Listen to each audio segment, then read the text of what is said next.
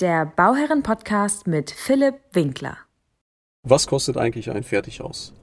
Das Wichtige ist nicht nur diese Frage zu stellen, sondern mal komplett das Ganze von A bis Z zu beleuchten. Das heißt, angefangen von dem, was euer Grundstück kostet, mit den Erwerbsnebenkosten, wie beispielsweise Grunderwerbsteuer und Notarkosten oder auch Maklerkosten, über die Baunebenkosten, das sind alle Kosten, die rund um das Haus drumherum sind.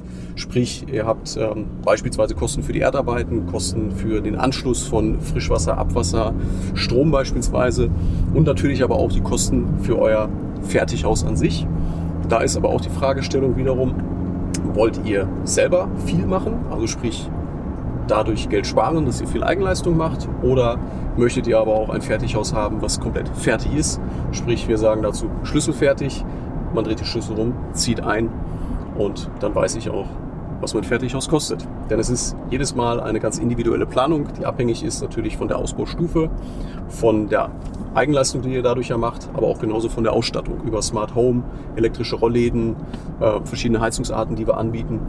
Deswegen macht es da immer Sinn, mich mal als persönlichen Ansprechpartner zu nutzen, dass wir uns mal gemeinsam an den Tisch setzen und uns die Zeit nehmen, eine wichtige Frage, welche das ja ist, eurer Hausplanung auch genügend Aufmerksamkeit zu schenken.